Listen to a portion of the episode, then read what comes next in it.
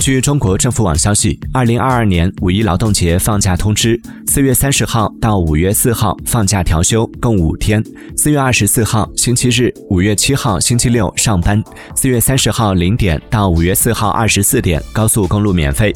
需要特别提醒有出行计划的朋友，出行前需提前了解各地的疫情防控要求，避免前往中高风险地区。外出时一定要注意安全，减少人员聚集，加强个人防护，度过一个文明平安的节日假期。